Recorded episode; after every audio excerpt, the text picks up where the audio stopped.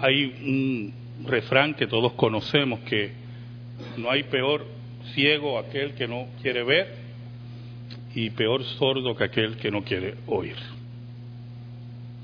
Pero hay un tipo de sordo escritural que establece un tipo de actuación. No sé si usted es dado al cine, pero no hay eh, satisfacción más, se podría decir, más exquisita de ver una actuación altamente lograda. Hollywood ha dado actores tremendos. Los Estados Unidos ha dado actores increíbles. Inglaterra ni se diga, ni se diga. Que uno disfruta de verlos, de representar diferentes personajes, situaciones. Es ver a actores que logran transmitir en un momento de la actuación una tristeza o una sorpresa o un coraje. Y yo le digo a mi esposa, ¿cómo ellos logran eso? ¿Cómo logran en, en algún momento, usted ve que, que pierden como, como la tabla ante una noticia, porque es parte de la actuación transmitir eso. Ah, pero cuando la actuación es burda, cuando la actuación es barata, cuando la actuación lo que busca en todo momento es la autojustificación para la mediocridad y la mentira y el error,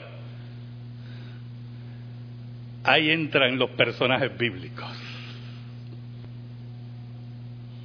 Esos sordos que se unen a su actuación hipócrita y apóstata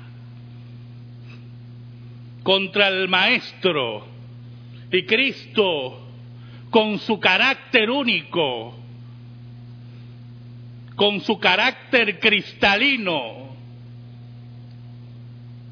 los desenmascara y los enfrenta. Quiero que me acompañen a Juan, capítulo 10, versículos del 22 al 30. Le podemos poner de título a nuestro sermón La sordera actuada del fariseísmo o la sordera actuada de los reprobos. Juan 10, versículos del 22 al 30. Dice así la palabra de Dios en el nombre del Padre, del Hijo y del Espíritu Santo. Celebrábase en Jerusalén la fiesta de la dedicación, era invierno, y Jesús andaba en el templo por el pórtico de Salomón. Y le rodearon los judíos y le dijeron, ¿hasta cuándo nos turbarás el alma? Si tú eres el Cristo, dínoslo abiertamente. Jesús les respondió, os lo he dicho y no creéis. Las obras que yo hago en nombre de mi Padre, ellas dan testimonio de mí. Pero vosotros no creéis porque no sois de mis ovejas, como os he dicho.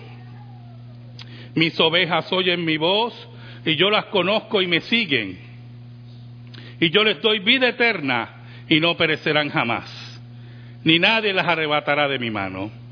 Mi Padre que me las dio es mayor que todos y nadie las puede arrebatar de la mano de mi Padre.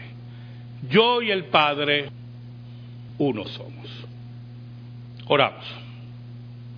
Señor bueno, tú que reinas en luz inaccesible, venimos ante ti en el nombre de Cristo. Gracias, Señor Gracias porque tu misericordia y tus planes que yo nunca entenderé permiten a este pecador exponer tu palabra. Perdóname. Escóndeme bajo la sombra de la cruz y que tú seas proclamado. Llega a las necesidades de tu pueblo. Háblale a tu pueblo. Los que no son tu pueblo, sus días están contados. Y esta exposición de la palabra será juicio para ellos. Escúchanos en esta hora y líbranos del mal. Por Cristo Jesús oramos. Amén. Y amén. Era fiesta en Jerusalén. Era una fiesta nueva. No una fiesta registrada en el Antiguo Testamento. No eran fiestas dictadas por Dios en la ley. Más bien eran fiestas relacionadas con la historia de Israel, con los eventos que Israel enfrentó en el pasado. Era la fiesta de la Hanukkah o Hanukkah. Esa fiesta se instituyó cuando los judíos derrotaron a Antíoco Epífanes IV. Antíoco Epífanes IV cumplía parcialmente la profecía de Daniel de la violación del templo. Y posteriormente en una rebelión los judíos lo derrotan exactamente en el año 170 después de Cristo. Los judíos estaban acostumbrados, escuche bien, algo muy importante. Los judíos estaban acostumbrados a que las fiestas, las fiestas de Dios, estaban relacionadas con las intervenciones de Dios en la historia. La Pascua, Pentecostés, todo eso. Eran fiestas en las cuales Dios estaba presente. Más que fiestas patrióticas, eran fiestas para Dios. Por lo tanto, cuando en el libro de Esther el pueblo de Dios es librado mediante Esther, se instituye una nueva fiesta, que es la fiesta del Purín. Y cuando el pueblo de Dios es librado de Antíoco Epífanes, los judíos instituyen una nueva fiesta, interpretando cada evento histórico como la intervención de Dios para defender a su pueblo. La iglesia, escuche bien, la iglesia toma esa costumbre del pueblo judío y va instituyendo sus fiestas también. Ese es el modelo de donde lo toma, de la vida y la práctica de Israel. Era un día de fiesta llamada de la dedicación y Jesús estaba en el templo. Jesús estaba en la búsqueda de sus ovejas. Jesús estaba en el trabajo de la enseñanza.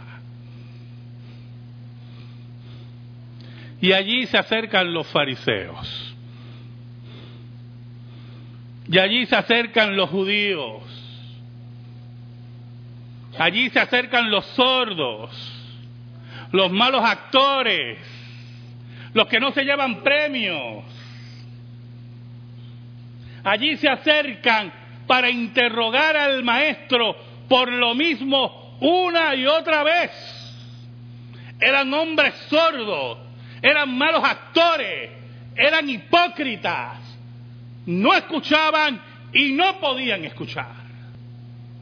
Cuando preguntan en el versículo 24, ¿hasta cuándo nos turbarás el alma? es una pregunta de un sinvergüenza, de un canalla de gente sin carácter. La perturbación de esos hombres no era si Cristo era el Mesías, si Cristo era el Cristo, el ungido de Dios. La perturbación de esos hombres era que su reinito creado en el acuerdo político con Roma estaba tambaleando. Y su turbación, su nerviosismo, consistía en que Jesús retaba esos acuerdos. Añaden, si tú eres el Cristo, dínoslo abiertamente. ¿Qué afirmación infantil? ¿Qué afirmación hipócrita? Por eso la contestación de Jesús fue tan categórica. En el versículo 25 dice la Biblia, Jesús le respondió, os lo he dicho y no creéis.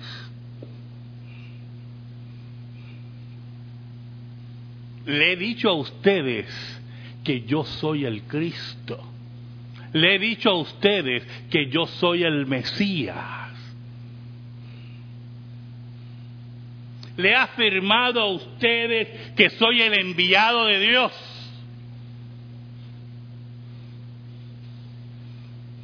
Pero no solamente por los dichos, porque sabe algo, hermano. Con la boca usted puede decir muchas cosas. yo? Como le he dicho a ustedes anteriormente, usted se puede poner hasta una S en el pecho y decir que es Superman. Eso no significa nada. Lo llevan a un piso 10. ¿Tú eres Superman? Tírate. Quiero ver si eres Superman.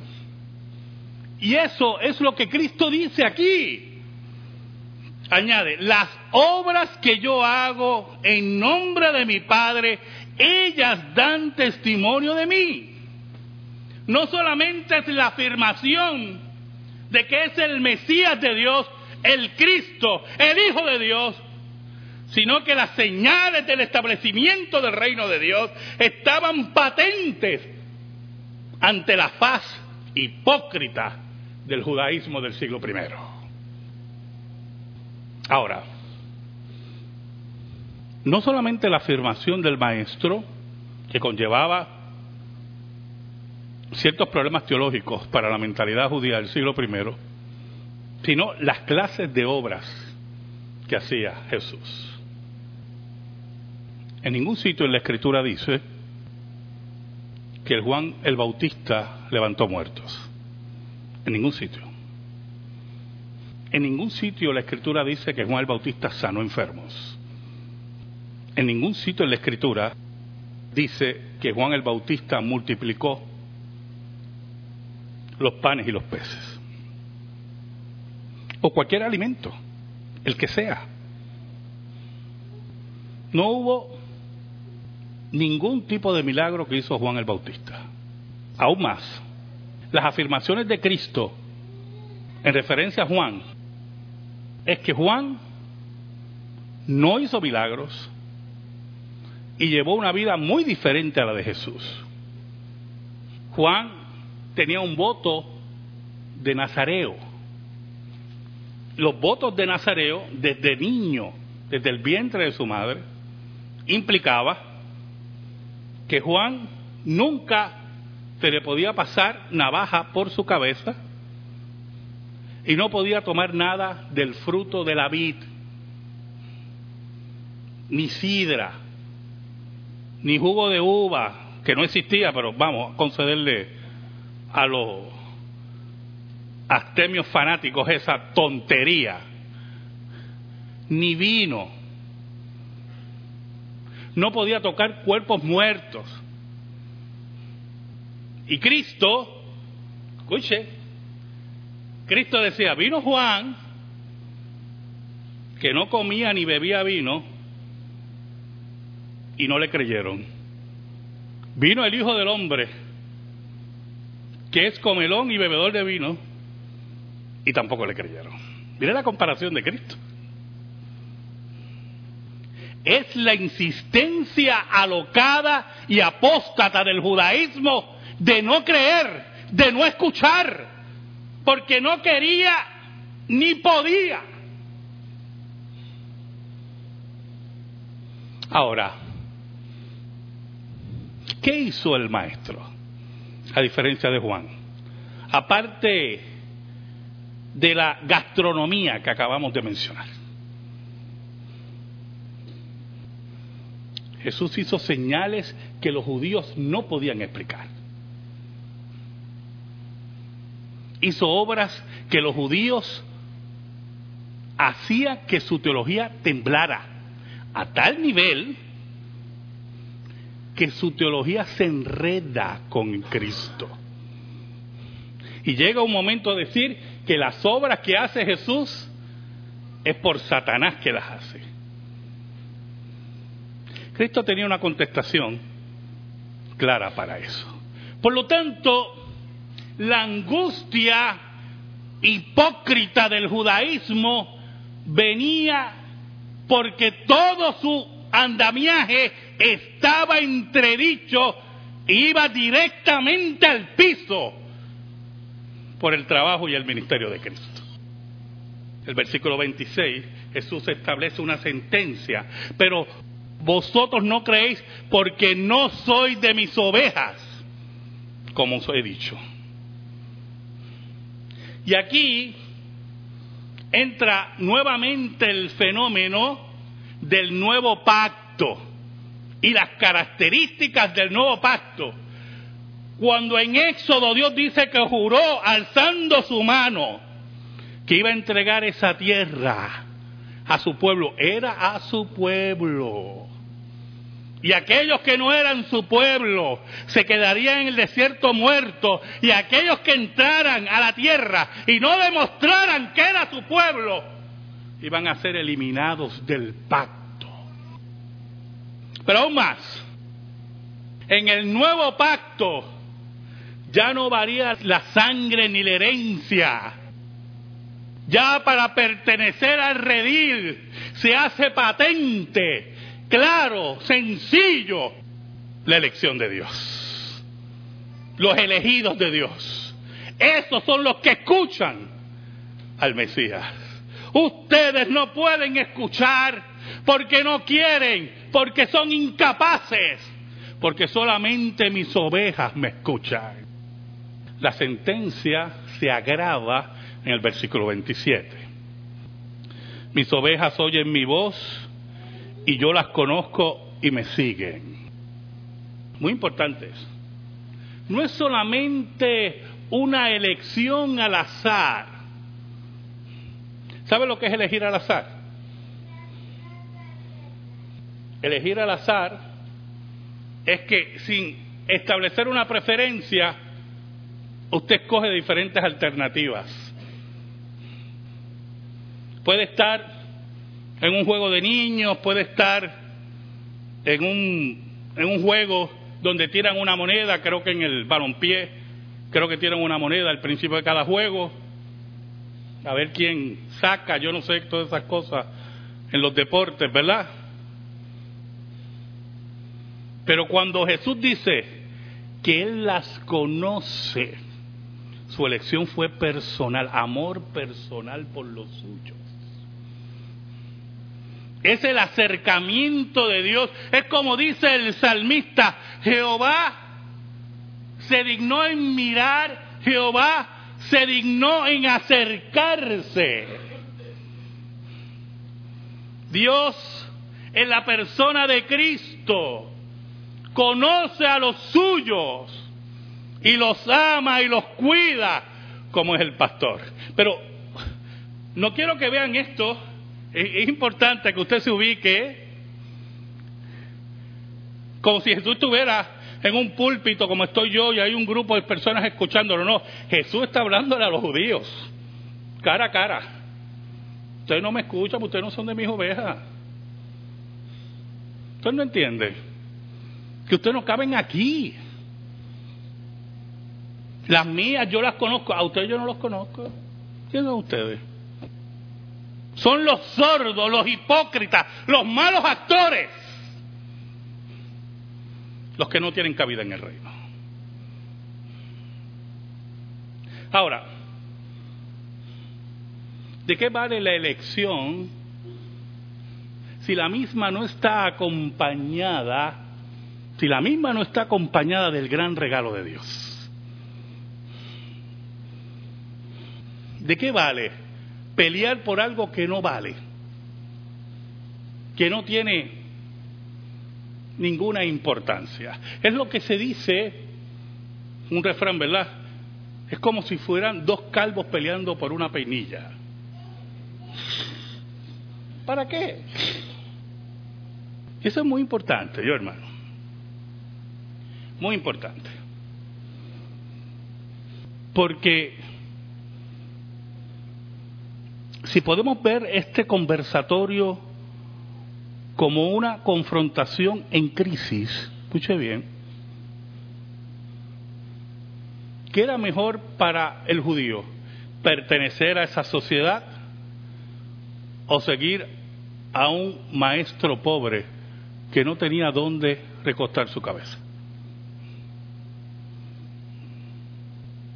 Dígame si no raya en la locura seguir a alguien que su premio en esta vida es sangre, sudor, lágrimas y muerte. Los seres humanos le encantan las competencias. Todos. ¿O yo? O el gran por ciento de los seres humanos. Mire todos los concursos que existen en el capitalismo. Vamos a verlo a través de los concursos de belleza mi universo, mis Américas, mi yo no sé qué, mi piel canela, mi le falta un pie, mi lo otro. ¿Cuántos misis hay, hermano? ¿Cuántos misis hay? Mis petit, mi grandín, mi yo no sé qué. Competencia y transcompetencia. Y usted aprende ese televisor es competencia y competencia y competencia. Y el ser humano siempre quiere estar en competencia y ser elegido y ganar, no importa la basura que gane. Competencias en la iglesia. Aquí no ocurre. Por lo menos no he sido testigo de eso. Competencias en el reino de Dios. Bueno, imagínese. ¿Cuántas veces yo no he dicho a usted? Se acercaron al maestro, peleaban, ¿quién iba a ser el primero en el reino? Competencia, competencia. Jesús nos dice y le dice a ellos cuál es el gran premio de Dios. En el versículo 28 dice, y yo les doy vida eterna y no perecerán jamás ni nadie la arrebatará de mi mano. ¿Qué nos entrega Jesús? ¿Cuál es el regalo de Dios? La vida eterna. Nunca vamos a morir. Y usted dirá, verdaderamente la locura llegó al epítome Porque si usted se mira al espejo todos los años, usted y yo nos estamos muriendo. Yo sé que usted hace sus arreglitos y yo también hago mis arreglitos. Ya son casi imposibles, ya me estoy cansando. Mi esposa, esa maravillosa mujer que Dios me dio, me dice, mira, pero es que no me importa, le dije, si no le gusta, pues Dice, pero chico, ¿quién va a verme las medias?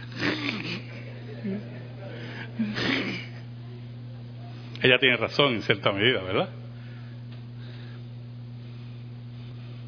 Es que cuando Jesús nos habla de la vida eterna, cuando Jesús nos habla de ese regalo, que no perecerán jamás, está hablando del acto soberano de Dios de aquellos que oyen a Dios por medio de Cristo que los judíos no podían escuchar. Ellos buscaban la vida regalada del imperio romano, los privilegios. Pero allí estaban las ovejas de Dios, en la cual Dios le entregaría la vida eterna. Y la muerte nunca los tocaría. Por eso es que la salvación no se pierde. Si la Biblia dice que nadie las puede arrebatar de mi mano. ¿Quién puede arrebatarla de las manos de Jesús? ¿Quién es más poderoso que Jesús? ¿Quién es el blasfemo atrevido que me escucha hoy y me escucha por la radio que se atreva a decir que es más poderoso que Jesús? ¿Quién es ese payaso que se atreve a retar a Dios? Ahora, Jesús, es muy importante esto, Jesús en su humillación, en su estado de humillación, tiene una dependencia continua del Padre. Y él viene a hacer las obras del Padre. Y viene a confirmar el reino del Padre, inaugurar el reino de Dios en la tierra. Por eso añade en el versículo 29, mi Padre que me las dio, el dueño de esta comarca es Dios. No es el judaísmo encrenque, enfermo, decaído. Era el Dios de todas las cosas. Mi Padre que me las dio es mayor que todos, mayor que ustedes, que ustedes que me están hablando, que ustedes que me están retando. Ese que controla todas las cosas ese es mi Padre. Y nadie las puede arrebatar de la mano de mi Padre. Entonces yo me imagino a los judíos ya rabiando, porque los judíos eran de mecha corta. Pero usted puede decir muchas cosas de eso, hermano. Jesús dio una sentencia muy importante para confirmar todos estos aspectos. Para mostrar que Él tenía el poder divino de preservar a sus ovejas. Para demostrar que tenía el mismo poder de Dios. Por eso en el versículo 30 dice, yo y el Padre, uno somos. Aquí no hay duda, aquí usted no está hablando con un humano, le está diciendo a los judíos, ustedes no están hablando con un simple judío, un simple carpintero, aquí está Dios encarnado frente a ustedes. Ese que tiene el poder sobre todas las cosas y sobre sus ovejas. Cuando nosotros reconocemos que la soberanía de Dios y la soberanía de Cristo parte de la premisa de que Dios y Cristo son de la misma esencia, que no estamos hablando de un simple profeta, estamos hablando de Dios hecho hombre, todas las perspectivas cambian todo el universo cambia. Los judíos entendieron la magnitud de las declaraciones de Cristo. Cuando tú entiendes la magnitud de las declaraciones de Cristo, pero aún más, aún más, y por el Espíritu de Dios, las haces tuyas, tú tú, hermano, has sido encontrado por Dios. Tú eres de sus ovejas. Amén. Gracias te damos, Señor, por tu palabra. Atesórala en nuestra vida. En el nombre de Jesús. Amén. Y amén.